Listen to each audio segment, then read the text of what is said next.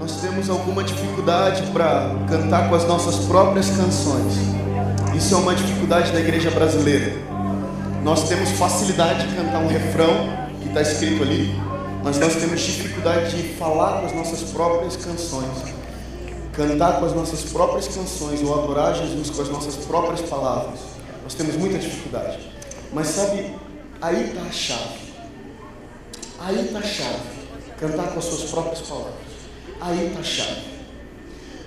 A adoração mais importante não é aquela que você canta olhando para o telão, mas a adoração mais importante é aquela que você canta olhando para Jesus.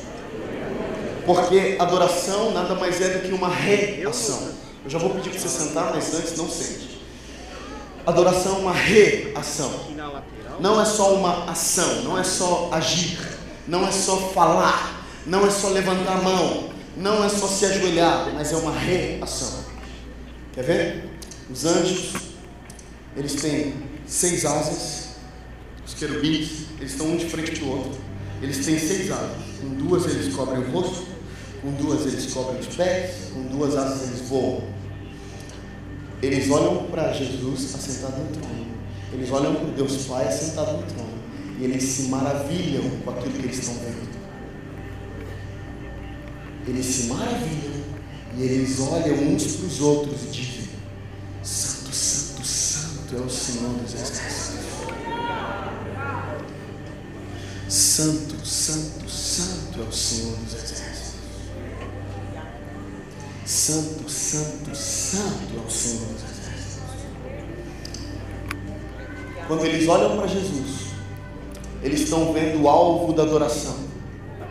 Quando eles dizem o que Jesus é, santo, essa é a matéria-prima para o que Deus quer fazer na terra. Então eles olham para a terra e dizem: toda a terra está cheia da sua glória. Santo, santo, santo é o Senhor dos exércitos. Toda a terra está cheia da sua glória. Apocalipse fala que os anjos eles olham uns para os outros e eles cantam uma nova canção que diz: Santo, Santo, Santo. Espera aí, gente. Eles estão cantando isso há quanto tempo? Você consegue mensurar? Não. Mas como assim é novo? Eles cantam uma nova canção que diz Santo, Santo, Santo. É porque não tem a ver com o que eles estão cantando. Tem a ver com eles estão vendo Jesus. Eles se maravilham. Olham uns para os outros e não tem como. Eles vão liberar algo novo dentro deles toda vez que eles se maravilham. Você está entendendo? Por isso que a adoração não é uma ação, mas é uma reação. Eu olho para Jesus, eu vejo quão belo Ele é. Isso enche o meu coração e eu repito, eu declaro: Tu és lindo, Jesus. Eu olho para Jesus, eu percebo o quão santo que Ele é, porque assim, não tem a ver com olhos carnais, mas tem a ver com olhos espirituais. Você consegue ver com seus olhos espirituais a santidade de Jesus enchendo essa casa? Então, a partir daquilo que você está vendo no Espírito, se maravilhe. E depois que se maravilhou, repita isso: Tu és santo. A igreja brasileira tem perdido, e eu falo do Brasil porque é onde nós estamos, nós temos perdido a, a valorização e a essência, não, não, é, não é clichê isso que eu vou dizer, mas é a essência da adoração. Qual é a essência da adoração? Que muitos cantaram, muitos oraram para ter de volta. Qual que é essa essência?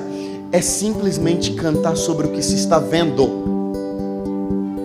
Quando você fecha os seus olhos espirituais, você só repete o que está escrito no telão. Hoje à noite nós vamos falar sobre entendimento. Você pode sentar. Mas por favor, não ouse se sentar e falar com seu amigo. Relembra ele aí, meu amigo, fala para ele. Não me atrapalhe. Jesus está aqui. Fala para outro, meu amigo, não me atrapalhe. Eu estou indo fundo essa noite. então vamos lá. Vocês estão aí? Estão bem? Amém. Deixa eu falar uma coisa para vocês. Muito tem, é, quando a gente aponta para adoração, nós geralmente mistificamos muito. Quando nós apontamos para adoração, quando nós falamos de adoração, nossa tendência é mistificar, tornar místico. É por isso que a, o líder de adoração, a figura do ministro de louvor, tem sido um tanto quanto desvalorizada nos últimos anos. Por quê? Porque é só o menino que canta e pega umas cifras da internet para tocar domingo. Enquanto o pastor precisa liberar todo domingo uma mensagem nova, enquanto o pastor precisa, precisa ir para o lugar secreto para buscar nesse lugar secreto uma mensagem nova, aquilo que Deus quer falar, o ministro é aquele acomodado, é aquele que simplesmente só pega uma cifra na internet lá, pega qual que é a música do momento e eu vou cantar essa música domingo. Isso tem feito com que, sabe, se eu sou um líder de adoração maduro, provavelmente a igreja que eu lidero, ela vai ser uma igreja madura em adoração. Agora, se o líder de adoração é raso, provavelmente a igreja vai ser rasa. Porque a igreja é um reflexo do seu líder de adoração. Qual que é o papel do líder de adoração? O papel do líder de adoração é simplesmente levar um povo a um lugar que ele já vai todo dia. O líder de adoração está ali o tempo inteiro no lugar secreto e sendo experimentado por Deus, sendo cuidado por Deus, sendo amassado pelo Senhor. E nesse lugar de encontro com Deus diário, vem as canções, vem, o combustível necessário para se liderar uma, uma igreja apaixonada. Qual que é? A devoção. E a partir daí, quando o ministro de adoração está aqui no altar, ele tem a responsabilidade, diga comigo, responsabilidade. Ele tem a responsabilidade de levar a igreja a encontrar esse mesmo Jesus que ele encontrou no lugar secreto. Esse mesmo Pai que ele encontrou no lugar secreto. Por isso que tem muita gente liderando adoração que não são líderes de adoração, são simplesmente adoradores. Então existe uma tensão entre líder de adoração e adorador. E, e adorador. Porque adorador é aquele que está no lugar secreto, e todos vocês estão, eu, eu espero. Todos vocês têm uma vida com Jesus, têm uma história com Jesus, mas nem todos vocês podem subir aqui e liderar a igreja em adoração. Todos vocês têm uma história com Jesus. Então, isso me mostra que a paixão só não basta para liderar alguém a um lugar onde Jesus está. A paixão por Deus só não basta o que o, o, que o povo tem perecido nesses últimos dias é no, é no que sempre pereceu, na falta de entendimento. O povo tem perecido na falta de, por falta de entendimento. Quero falar sobre entendimento aqui essa noite. Sabe, eu tenho falado ultimamente sobre olhos espirituais abertos, sobre ouvidos espirituais abertos. E eu entendi esses dias, Deus falou comigo, Tom, olhos espirituais abertos. Quando alguém tem olhos espirituais abertos, esse alguém, ele tem discernimento. Ezequiel capítulo 37, vocês estão aqui comigo? Todos aqui? Tá. Ezequiel capítulo 37, Deus leva Ezequiel em espírito para um vale que estava cheio de ossos. E ele leva Ezequiel em espírito e ele coloca Ezequiel lá. E ele, parafraseando Ezequiel 37, ele pergunta: Ezequiel, o que você vê? E Ezequiel diz assim: Senhor, eu vejo um, um vale que está cheio de ossos. E como esses ossos estão? Que, que Deus está fazendo com Ezequiel? Deus está ampliando a capacidade de, de ter visão espiritual. Que como esses ossos estão? Senhor, esses ossos estão sequíssimos. É o que ele está vendo. O que Ezequiel está vendo está gerando discernimento nele. Discernimento espiritual. Sabe? Deixa eu falar uma coisa para você que está me ouvindo agora. Nem todo dia você vai encontrar o mesmo ambiente no seu quarto. Nem todo dia você vai encontrar aqui na igreja o ambiente da sua, do, do seu escritório quando você põe o fone de ouvido na hora do almoço para adorar Jesus. Nem todo dia você vai encontrar o ambiente do culto de ontem. O culto de ontem foi poderoso, por sinal. Nem todo domingo você vai encontrar o mesmo ambiente. Mas para que uma igreja madura se posicione em adoração, essa igreja madura precisa ter primeiro discernimento. Diga comigo discernimento. Discernimento tem a ver com olhos espirituais abertos. Deus quer abrir os nossos olhos, porque se nós tivermos olhos espirituais abertos, nós teremos um espírito vivificado. Olhos espirituais abertos, espírito vivificado. Espírito funcionando, o nosso espírito está vivo, está respondendo. Agora, olhos espirituais fechados, espírito morto. Quando nós temos discernimento, isso quer dizer que nós estamos com os nossos olhos espirituais bem atentos para o que Deus quer fazer. Eu, eu, eu costumo me perguntar o que que Saulo viu enquanto estava cego. O que que Paulo, o que que Saulo viu enquanto estava cego? Porque nós sabemos Deus cegou, Jesus cegou ele por três dias. Eu acredito que Jesus cegou os olhos naturais dele para que que ativasse, para que fossem ativados os seus olhos espirituais para que Saulo tivesse essa metanoia que teve a ponto de virar, de, de, de se tornar de um perseguidor para um perseguido, só poderia acontecer esse processo se ele tivesse os seus olhos espirituais transformados, abertos. E aí eu pergunto: o que, que ele viu enquanto estava cego? Parece um paradoxo, né? O que, que ele viu enquanto estava cego? Um cego não vê, mas Deus cegou a visão natural dele e ampliou e ativou a sua visão espiritual. Para quê? Para que ele tivesse discernimento. Sabe o que vai acontecer com você quando você tiver discernimento? Você não vai entrar no ambiente de adoração. Aleluia, aleluia. Não. Porque como eu disse, adoração é uma reação. Então, a partir de hoje, pratica isso. Entra num ambiente de adoração, percebe o ambiente. Para primeiro Fecha os seus olhos naturais, abre os seus olhos espirituais. Contempla Jesus com seus olhos espirituais. E a partir daí, se movimente. Eu acredito que tem dias que você abre a sua Bíblia na sua casa, ou no seu escritório, ou no seu trabalho. Abre a sua Bíblia e quando você abre a sua Bíblia, você tem uma faceta nova de Jesus ou uma faceta nova de Deus Pai. Por quê? Porque Ele é novo. Ele não muda, mas Ele é novo todo dia. Mesma coisa na adoração. Então, olhos espirituais abertos, espírito vivificado. Ouvidos espirituais. Segundo os cientistas, os dois principais é, sentidos espirituais são visão e audição. Porque sem visão você não vai muito longe.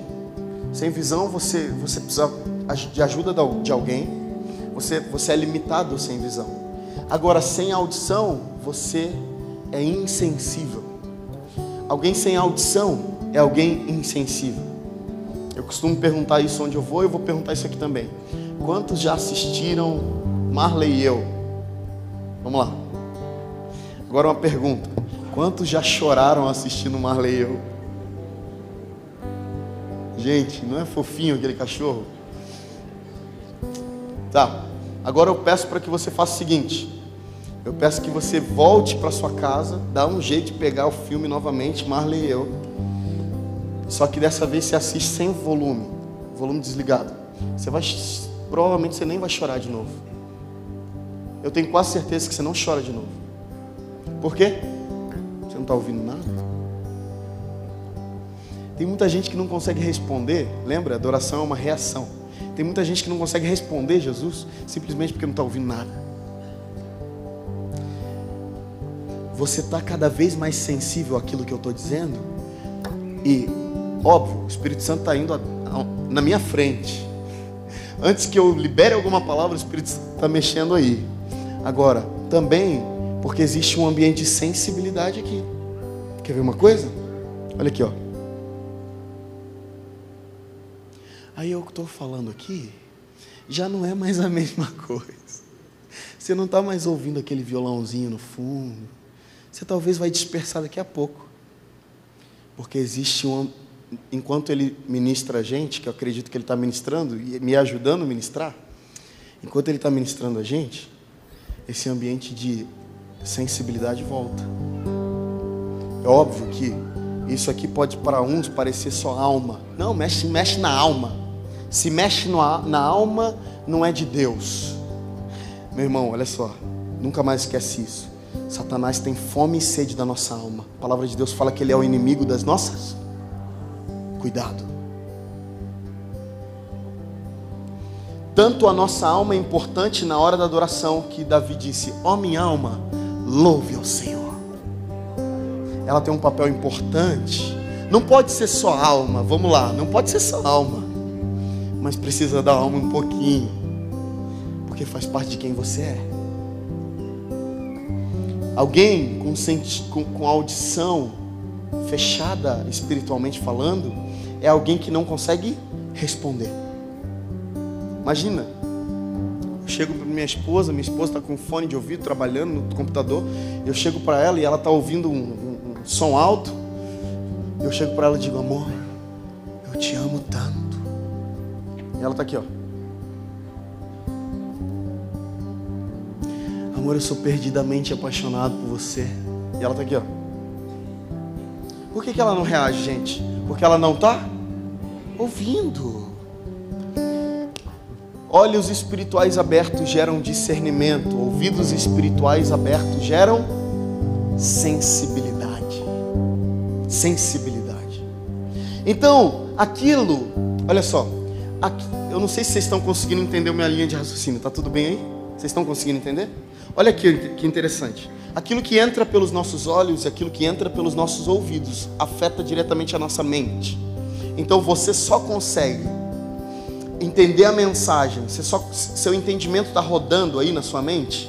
Você está você tá, você tá, você tá pensando bastante enquanto eu falo, por quê? Porque você está ouvindo, porque você está vendo, porque você está num ambiente propício para isso. Então, naturalmente, os seus olhos estão abertos naturalmente os seus ouvidos estão abertos, você está atento. Então a sua mente está funcionando. À medida em que nós vamos adorando, à medida em que nós vamos dizendo quem Jesus é, a partir do que estamos vendo, a partir do que estamos ouvindo, isso gera em nós a mente de Cristo. Isso gera em nós a mente de Cristo. Porque a partir do que estamos vendo Cristo fazer, ouvindo o que Ele está fazendo e falando, nós vamos começar a pensar como ele pensa. Então, a partir de olhos espirituais abertos, ouvidos espirituais abertos, nós começamos a pensar. Eu estava com um pastor esses dias e ele disse assim: Nós já celebramos, agora vamos celebrar. Vamos usar o cérebro, vamos pensar, vamos abrir a palavra e vamos meditar na palavra, vamos pensar a respeito dela. Filipenses capítulo 4, versículo 8, tudo que é amável, tudo que é santo, tudo que é de boa fama, se há algum louvor nisso, se há alguma virtude nisso, faça o quê? Pense. Então, o que os seus olhos estão vendo, o que os seus ouvidos estão ouvindo, gera raciocínio. A sua mente começa a funcionar. Só que é interessante que eu estou falando aqui de entendimento, mas estou falando de uma igreja madura que se posiciona em adoração. Então, peraí, enquanto você está posicionado em adoração, seus ouvidos espirituais estão funcionando, seus olhos espirituais estão funcionando perfeitamente. É momento de você começar a pensar, mas no que, que você vai pensar? Porque, como eu disse, uma adoração genuína e verdadeira é aquela que sai do seu coração. É, não, é, não, não é necessariamente aquela que está escrito ali, mas é quando aquilo ali que está escrito se torna aquilo que você quer cantar. Agora, quando você está vendo o que Jesus está fazendo, quando você está ouvindo o que Ele está falando, a sua mente está processando aquilo que você já leu. Tem um monte de gente pecando nisso, não lê a Bíblia, não está lendo a Bíblia. Então, na hora de adorar, o espírito está infrutífero, porque mente infrutífera é igual espírito infrutífero. Então, se você nem lembra de um texto, provavelmente aquele texto não vai fazer efeito dentro de você. Se você nem nunca leu esse texto, esse texto não vai fazer efeito dentro de você. Então, quando você abre a sua Bíblia, abre a própria palavra de Deus, começa a meditar na sua palavra, isso, isso afeta o teu entendimento, ou seja, os teus olhos espirituais estão abertos aqui para pedir: Espírito Santo, me ajuda a entender as entrelinhas, me ajuda a ter uma revelação daquilo que eu estou vendo aqui, daquilo que eu estou lendo. E o Espírito Santo ele vai afetar a sua mente primeiro. E depois que ele afetar a sua mente, provavelmente isso vai cair para o espírito. Mas não tem como desobedecer esse processo. Não tem como entender no espírito sem entender na mente.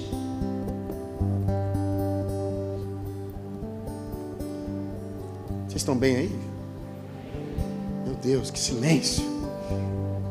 Não tem como acessar no espírito sem acessar na mente, gente. Por isso é importante a base. É tipo o cara que não estudou para o Enem, não estudou nada, zero, não, não, não se aplicou. Chega lá e fala: Espírito Santo me revela tudo em nome de Jesus, amém. Vai revelar? Vai? Vai? Me diz, vai revelar? Porque ele nunca viu, ele não sabe nem do que é. Agora, quando ele ativou a mente um dia através de, de olhos, através de ler, da leitura, quando ele leu ali em casa, estudou, passou por isso, e na hora ele esquece e fala: Eu passei por isso, mas eu não lembro. O Espírito Santo me revela, por favor. Provavelmente o Espírito Santo vai revelar. Da mesma maneira é o espiritual. Nós, gente, nós não estamos aqui para estudar como que faz o céu descer. Nós não estamos aqui para falar de como que a gente chora na presença. Como que a gente cai no chão enquanto está adorando. Não, eu nem falei de música aqui. Eu só estou falando de declarações a partir daquilo que estamos vendo. Discernimento, sensibilidade. Isso vai gerar em você a mente de Cristo. Você vai começar a pensar no que Ele pensa. E, a, e aí esse processo vai alcançar por final a sua mente, a, a sua, o seu espírito. Quando acessar o seu espírito, sabe o que, que aconteceu aí? Revelação.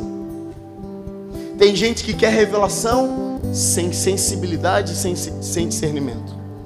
Não tem como. Então, quando eu estou posicionado no ambiente de adoração, isso tudo está funcionando. Meus olhos espirituais estão abertos. Vou passar de novo. Meus olhos espirituais estão abertos. Meus ouvidos espirituais estão abertos. Minha mente está funcionando perfeitamente por causa da palavra, por causa da, da palavra que entrou dentro de mim. E essa palavra que entrou, já entrou dentro de mim, e que antes estava na minha mente, agora está no meu espírito. E quando eu entendi no espírito, aí pronto, eu estou pronto para liberar. Eu estou pronto para dizer quem Jesus é. Porque, pensa uma coisa, você diz assim, ó, Jesus, tu és santo. Ok.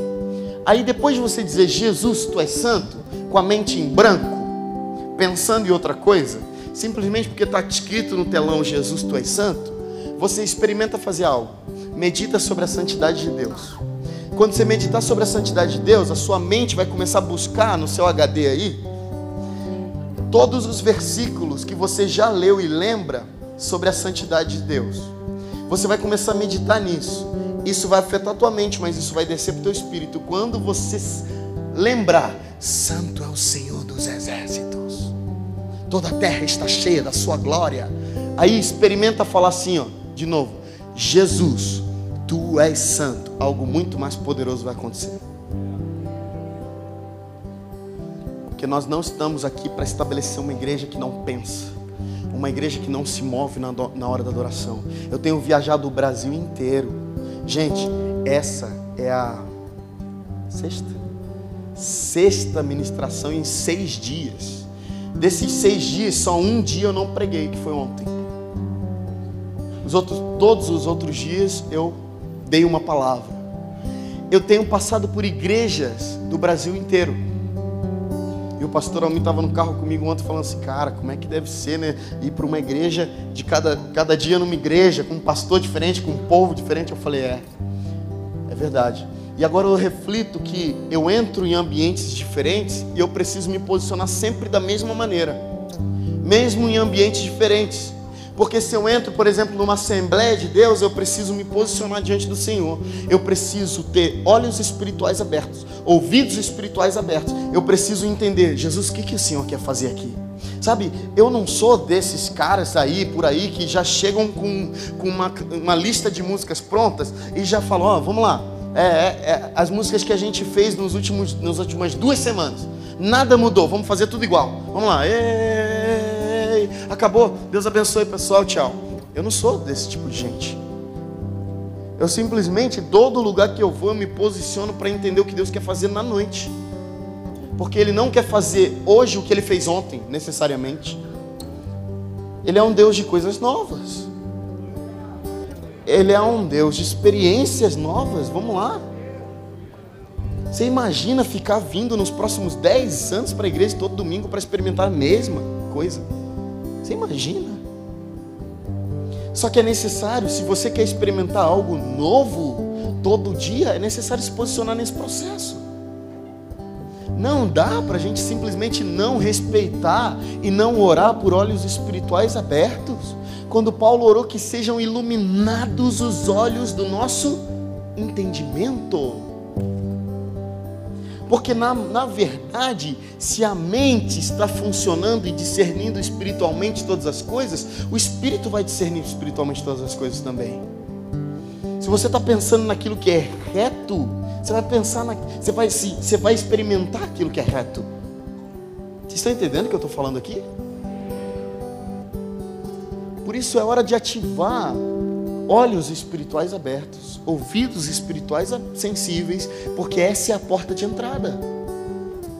Nunca mais, meus irmãos, vamos aproveitar essa imersão worship aqui para dizer, nunca mais volte para um momento de adoração para simplesmente receber. Vamos lá, você nem recebe no momento de adoração, você dá. Você você dá porque você tem. Você diz que ele é justo porque ele te justificou já. Você diz que Ele é santo porque Ele te santificou já. Até a glória, olha só, até a glória, a honra que você dá para o Senhor, Ele te deu primeiro. Salmo 8: Quem é o homem para que dele te lembre, Senhor? Quem é o filho do homem para que o visites? O Senhor me fez um pouco abaixo dos anjos e de glória e de honra me coroaste. Ou seja, existe uma coroa de glória e de honra na minha cabeça. Agora, uns decidem ficar com essa coroa para si, outros decidem fazer como os 24 anciãos que depositam as suas coroas diante do Senhor e dizem: toda glória pertence a ti, Senhor, toda honra pertence a ti.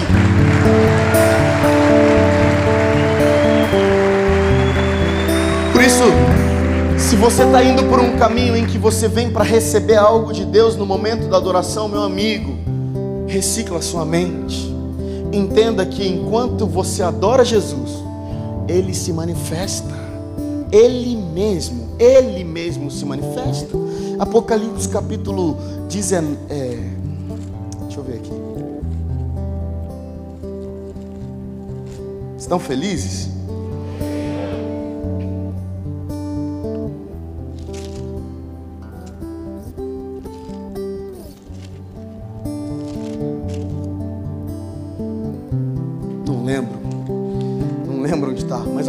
Fala o seguinte: a última parte de um versículo que eu não lembro qual que é, se vocês souberem aqui, vocês me sobram, por favor, os universitários. Mas diz assim: o testemunho de Jesus é o espírito da profecia. Muitas vezes eu, eu perguntei para o Senhor: o que, que isso quer dizer? O que, que isso quer dizer? O testemunho de Jesus é o espírito da profecia. O que, que isso quer dizer? Aí eu fiquei orando, eu, de verdade, eu fiquei orando alguns anos para entender isso. Porque eu pesquisava e parece que tudo o que eu ouvia não era isso exatamente. Mas até que um dia Jesus decidiu me ensinar. Ele disse o seguinte: Lembra de Mateus capítulo 16? Jesus está diante dos discípulos, ele diz assim: O que os homens estão pensando ao meu respeito? O que os homens estão dizendo ao meu respeito? O que, que a sociedade está falando sobre mim? Qual que é o testemunho que estão dando para mim? O que estão testemunhando a respeito da minha pessoa? Aí os discípulos dizem: Ah, estão falando que o Senhor é Jeremias, alguns dos profetas, o Senhor é Elias, o Senhor é João Batista, testemunhos totalmente errados, certo? Tudo errado. Aí Jesus, eu acho que ele se cansa ele diz assim: Tá, tá, mas e vocês? Qual testemunho vocês me dão? Qual testemunho a respeito da minha pessoa vocês têm para me dar? Eu imagino que Jesus não estava dizendo assim: Vamos lá, é, massageia meu ego aí, diz quem eu sou. Vamos lá, começa a sessão de elogios a Jesus. Ele não estava dizendo isso.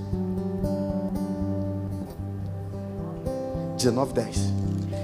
19, 10, se você está anotando, anote. Porque o testemunho de Jesus é o espírito da profecia. Eu não acredito que, que Jesus estava querendo que os discípulos amaciassem o seu ego. Não, eu não acredito nisso. Eu simplesmente acredito que Jesus estava dizendo o seguinte. Eu lembrei na hora de quando Salomão disse, e Jesus depois reproduziu no Novo Testamento, ele disse o seguinte: porque a boca fala daquilo que está cheio o coração, porque a boca fala daquilo que o coração está cheio. Eu imagino Jesus parafraseando, dizendo assim: do que que o seu coração está cheio que sua boca pode transbordar? Do que que o seu coração está cheio que você pode testemunhar ao meu respeito? Fala para mim. Eu imagino um silêncio. Imagina um silêncio na hora. Imagino Pedro levantando a mão falando: Posso falar, Jesus? Pode. Eu tenho um testemunho ao seu respeito. E o meu testemunho a respeito do Senhor é que tu és o Cristo, o Filho do Deus vivo. Ei! Por que que fez tanto sentido? Por que que fez tanto sentido? Por que que foi pelo Espírito e não na carne isso aí? Porque Jesus, porque Pedro poderia falar assim: Eu creio que tu és Jesus. Gente, combina, vamos combinar comigo uma coisa? Se ele tivesse dito, Eu creio que tu és Jesus, ele estaria testemunhando a respeito de um homem e só um homem. Porque você pode colocar o nome do seu filho de Jesus. Tem algum Jesus aqui entre nós? Tem? nenhum boliviano. ok. Mas você pode colocar o nome do teu filho de Jesus. Agora, você ousa pôr o nome do teu filho de Cristo? Imagina. Cristo, vem aqui. Ungido de Deus, vem aqui. Messias. Ele estava falando: Tu és o Cristo, o ungido de Deus, o Messias prometido. Os homens estão esperando um outro Messias, mas eu creio que tu és o Messias que Deus enviou. Tem mais: tu és o Cristo, o Filho do Deus vivo. É como se Pedro estivesse falando assim: tem mais, Jesus. Eu acredito que tu és o próprio Deus. Eu estou diante do próprio Deus. Se ele tivesse dito, eu creio que tu és Jesus, alguém muito abençoado e ungido, toca nos enfermos, eles são curados. Jesus falaria assim: alguém mais? Não, não valeu essa aqui. Mas ele disse: Tu és o Cristo, o próprio Deus. Eu estou falando com Emmanuel, Deus no meio de nós. O Deus divino no meio de nós. Eu estou falando com esse Deus testemunho de Jesus é o espírito da profecia. O que, que Pedro está falando aí? Que está fazendo aí? Ele está testemunhando a respeito de Jesus, não só para os homens, mas para o próprio Jesus. Ele está dando testemunho de Jesus para o próprio Jesus. Tu és o Cristo, esse é o testemunho que eu te dou. Eu imagino naquele momento o espírito da profecia caindo, enchendo o ambiente como encheu enquanto nós estávamos cantando aleluia, aleluia, aleluia, aleluia. Quando nós estamos profetizando quem Jesus é, declarando quem Jesus é, o espírito da profecia cai. E enquanto o espírito da profecia está aqui, o próprio Jesus diz quem você é. Então você está adorando a Jesus. Eu te amo, Jesus. O Senhor é lindo. O Senhor é poderoso, Jesus. Tu és santo. Tu és ungido de Deus, Tu és aquele que era, que é e que há de vir. Senhor é o Alfa, o Ômega, o princípio, o fim, maravilhoso conselheiro, Deus forte, Pai da eternidade, príncipe da paz. Tu és a raiz de Davi, a estrela da manhã. Tu és o pão vivo que desceu dos. Ei, tá vendo o que está acontecendo? Olha essa reação. Sabe que reação é essa? Espírito da profecia caindo espírito da profecia pairando entre nós. Aí daqui a pouco, porque isso faz sentido no nosso espírito, porque o nosso espírito está ativado, daqui a pouco uns têm profecia, outros recebem dons novos, outros recebem cura física, emocional, espiritual, outros recebem um peso de arrependimento e eles se arrependem diante do Senhor. Outros vão e abraçam seu amigo, ou seu irmão, ou seu pai e pedem perdão, ou liberam perdão. Está acontecendo aqui? Profecia. O que é profecia? Profecia nada mais é do que falar a respeito da mente e do coração de Deus. O que o Senhor está pensando e o que o Senhor está sentindo fica disponível no ambiente. A gente começa a receber revelação e sabedoria do Senhor através da profecia que Ele está liberando. Lembra, Pedro falou e deu um testemunho a respeito de Jesus para Jesus e para os discípulos. Eu creio que tu és o Cristo, o Filho de Deus vivo. O espírito da profecia cai e Jesus fala: Agora eu profetizo. Agora eu que digo, sou eu que digo. Tu és Pedro. Bem-aventurado és tu, Simão Barjonas já começa a profetizar por aí, sabe por quê? Bar Jonas quer dizer o seguinte: Bar, quer, esse prefixo Bar quer dizer filho, Jonas quer dizer pomba. Pomba quer dizer o que, gente? Espírito Santo. Bem-aventurado és tu, filho gerado do Espírito Santo. Essa revelação foi gerada pelo Espírito Santo. Já começa a profetizar aí. E eu te digo mais: Jesus está profetizando, irmãos. Vamos segurar na cadeira aí que Jesus está profetizando. Tu és Pedro, e sobre essa pedra eu edificarei a minha igreja. Peraí, peraí. A... O testemunho de Pedro a respeito de Jesus te alcançou? Me alcançou? Eu edificarei a minha? A minha? Quem é a igreja aqui, gente? Vamos lá. uma declaração, uma declaração, um testemunho de Pedro a respeito de Jesus te alcançou, fez com que a profecia liberada pelo próprio Jesus te alcançasse. Te alcançasse. Eu edificarei a minha igreja, essa igreja que nem as portas do inferno prevalecerão. Eu vos darei, Pedro, a chave do reino dos céus. Vocês têm nas mãos a partir de hoje a chave. Vocês têm nas mãos a partir de hoje para cumprir o ministério, para andar por esse, por, por esse mundo inteiro, uma chave. E essa chave, ela liga aqui na terra o que já foi ligado no céu. Essa chave, Pedro, e eu imagino ele olhando para os discípulos agora: Eu vos darei a chave do reino dos céus. E essa chave, irmãos, essa chave desliga aqui na terra aquilo que já foi desligado no céu. Então imagina comigo, gente. Olha só, alguém se posicionou num ambiente de adoração. Até porque se a gente pega a frase que Pedro usou e, e, e, e harmoniza ela e coloca melodia nela, vira uma bela canção ele declarou, ele se posicionou em adoração, e agora ele está dizendo para Jesus: Tu és o Cristo. E isso faz com que o espírito da profecia caia. O testemunho de Jesus é o espírito da profecia. O próprio Jesus começa a liberar. O próprio Jesus começa a liberar sabedoria. O próprio Jesus começa a nos dar entendimento. Quantos aqui já passaram por isso que eu vou, eu vou dizer agora? Estavam adorando Jesus, cantando sobre Jesus, de repente, em casa, lavando a louça, com fone de ouvido, ou num rádio da sala, estavam, ou no YouTube, na televisão, estavam, estavam adorando Jesus. De repente, tiveram um, um, um, uma, uma ativação de uma nova revelação sobre um versículo que você já tinha lido antes. Quantos aqui? Estavam aqui, de repente, adorando e adorando, e de repente caiu. Eu li isso dez mil vezes e agora fez sentido. Gente, o que está acontecendo?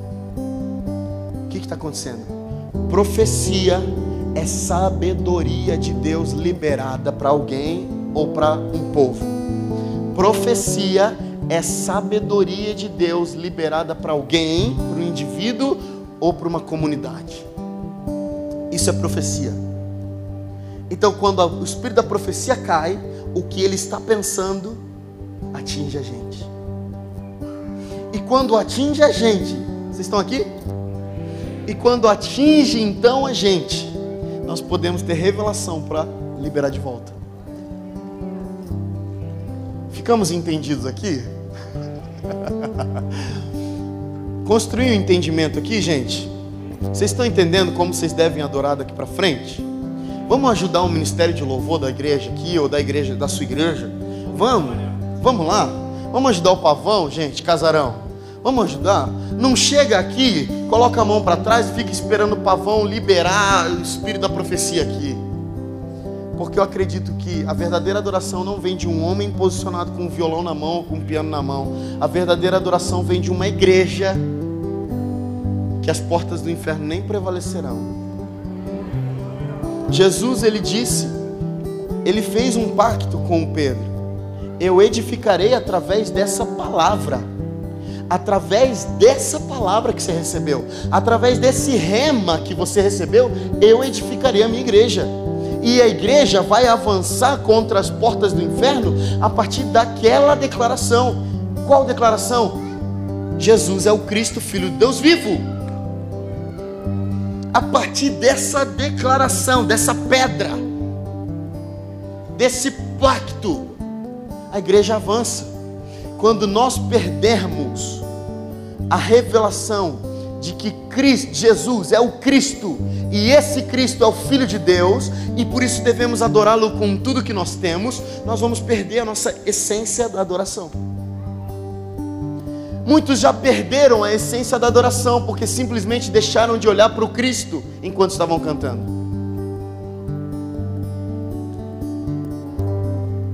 A propósito, meu CD novo chama Cristocêntrico, está lá atrás, quem quiser.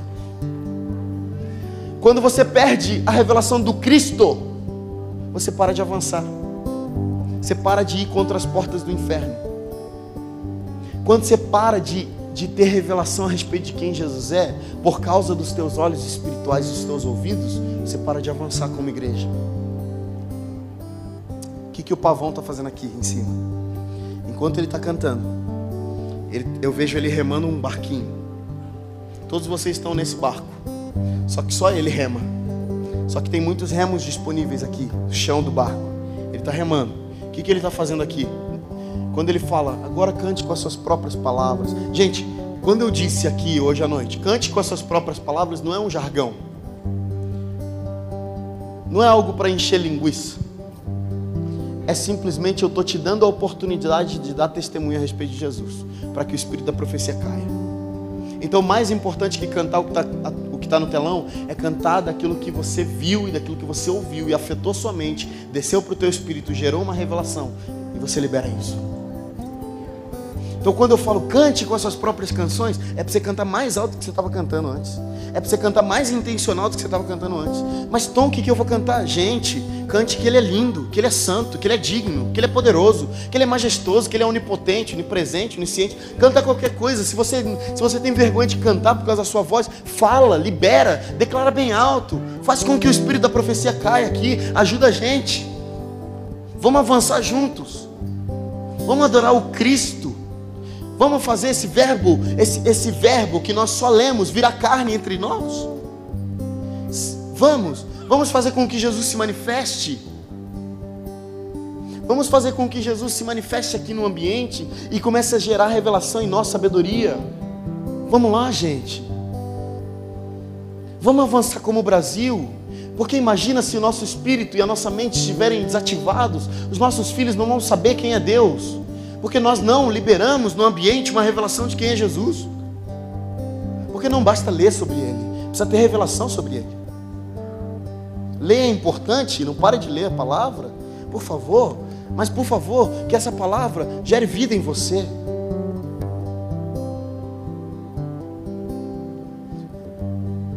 Nós vamos fazer um exercício agora para terminar. Esse exercício é simples. nós vamos fazer isso que nós acabamos de dizer. Você vai ficar em pé agora, pode ficar. Você vai contemplar Jesus. Contemple Jesus. Daqui de cima dá para ver que alguns já entenderam. Contemple Jesus aí no seu espírito. Feche os seus olhos carnais, abra os teus olhos espirituais.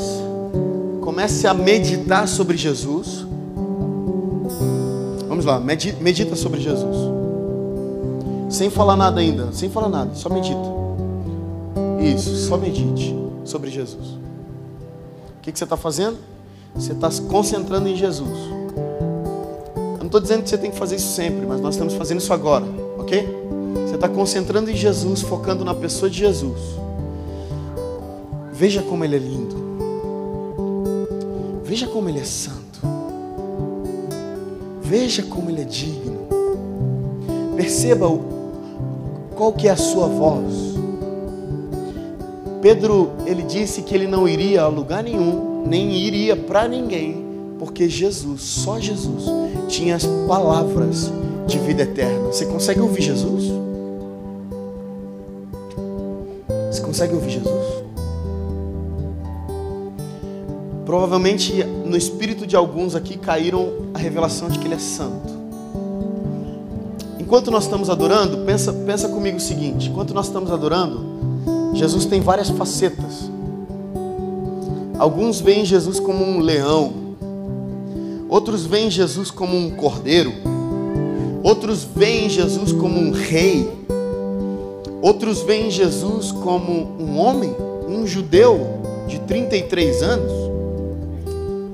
Uns veem Jesus como um cavaleiro num, em cima de um cavalo branco poderoso.